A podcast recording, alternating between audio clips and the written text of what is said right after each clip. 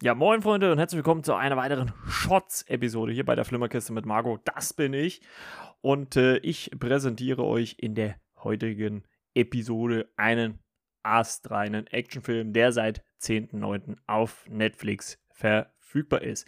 Es geht um Kate mit Mary Elizabeth Weinstead in der Hauptrolle. Die kennt man vielleicht noch als äh, John McClanes Tochter aus äh, Stirb langsam 4.0 und äh, hier übernimmt sie quasi die Hauptrolle. Ähm, um was geht's äh, in Kate? Äh, in Kates geht um die titelgebende Kate, äh, die eine ja, der besten Auftragskillerin der Welt ist, die extrem ja, zuverlässig und präzise arbeitet. Allerdings ein Job dann ein bisschen versemmelt und deswegen vergiftet wird, um ja, den Ausstieg, den sie geplant hat, äh, zu verhindern und ihr bleiben ja knapp 24 Stunden, bis sie stirbt, um denjenigen, der sie vergiftet hat, zur Strecke zu bringen. Und dabei begleiten wir sie in diesem Action-Abenteuer, inszeniert vom Regisseur Cedric Nicolas Droyan, der unter anderem äh, Second Unit äh, Regisseur war und äh, Visual Effects Artist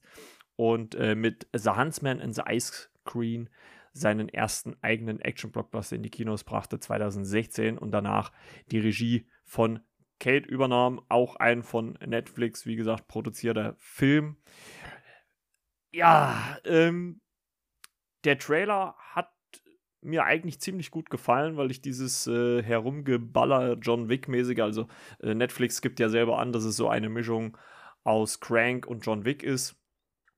Ähm, klar, die Anleihen sind natürlich irgendwo da, weil äh, sie sich immer wieder, weil Kate sich immer wieder spritzen muss, um die Symptome ihrer äh, radioaktiven äh, Vergiftung so ein bisschen in den Griff zu bekommen. Und ähm, auch natürlich das John Wick-mäßige. Was ganz cool war, also erstens mal muss ich sagen, dass ich äh, Mary Elizabeth Weinstead gar, auf den ersten Blick gar nicht mal so erkannt habe, weil sie äh, zumindest in ähm, Stirb langsam 5 noch ein bisschen ich sage mal, äh, voluminöser war, also ein bisschen mehr auf den Rippen hatte. Also hier merkt man schon, dass sie für diese Rolle äh, ziemlich sehr trainiert hat, was äh, völlig okay ist, ne? also sowohl vorher als auch jetzt. Und ähm, das, das war, da war schon das Auftritt, der Auftritt so ein bisschen überraschend. Und bisher war sie ja immer nur so naja, ich würde mal sagen, so Nebencharakter. Also sie hat ja nie so oder bisher nie so großartig irgendwo für mich persönlich so geglänzt ähm, oder, mir, oder mir ist das halt irgendwie durch die Lappen gegangen. Und äh, hier konnte sie wirklich mal, zumindest in gewissen äh, Zügen, äh, mal ihr Potenzial zeigen. Und gerade das Potenzial als, ich sag mal, weiblicher John Wick, wenn man es so nennen möchte, äh, den schöpft sie hier schon relativ gut aus. Also sie tritt diesen Leuten in Japan, äh, besser gesagt in Tokio, schon ganz schön gut in den Arsch. Der Film ist ziemlich brutal teilweise. Also äh, hält sich da nicht zurück. Ich würde schon so sagen, in, in eine John Wick-Richtung geht es auf jeden Fall, was die, was die Härte angeht. Ähm, es gibt viel, viel Blut. Es gibt zum Beispiel eine Kampfsequenz in wirklich so einem äh, japanischen ähm, Haus, was halt so, wie man es halt so kennt, äh, mit so Schiebetüren, die weiß sind. Und da sieht man schon ganz oft, wie das Blut hin und her spritzt äh, und dann Messer in Kehlen und Köpfe gehen. Also das ist schon ziemlich hart. Ähm, Woody Harrelson spielt ja auch eine Rolle, so ein bisschen als ihr Mentor. Es wird auch in Rückblicken gezeigt, äh, wie er sie quasi erzogen hat oder zu dem gemacht hat, was sie jetzt ist. Und ähm, ja, das äh, fand ich okay. Es hat ganz gut natürlich die Geschichte erklärt. Ist jetzt natürlich nicht wahnsinnig neu, weil man das wahrscheinlich in vielen anderen Filmen auch schon in ähnlicher Art und Weise gesehen hat.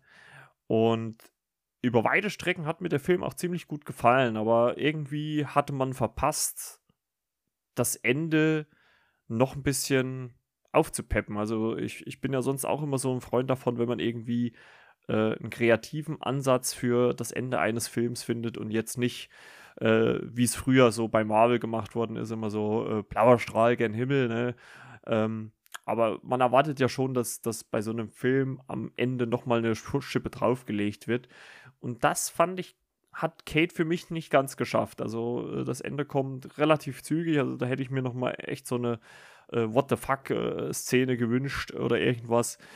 Ähm, deswegen würde ich für mich bald behaupten, es ist so gutes Mittelmaß, ähm, leichte Tendenz zu besser. Also, wenn wir, wir gehen ja immer so eine Fünfer-Bewertung, also ich würde schon zwischen zweieinhalb und drei sowas tendieren.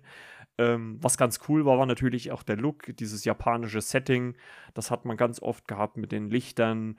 Also, das war schon irgendwie cool ähm, überhaupt, dass man mal ähm, wieder diese, die, also Untertitel hatte. Das hatte man ja letztens schon in Shang-Chi und ähnlich war es hier auch in Kate. Also die meisten der japanischen Texte wurden halt untertitelt, sodass man sie lesen musste.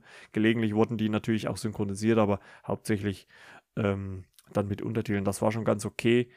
Ja, letzten Endes fehlt für mich da auch so ein bisschen so ein Alleinstellungsmerkmal. Ich meine, äh, Mary Elizabeth Weinstead macht ihre Sache gut ja, Woody Harrelson ist eher so Randcharakter, also der auch nicht wirklich groß in Aktion tritt. Das ist auch ein bisschen schade.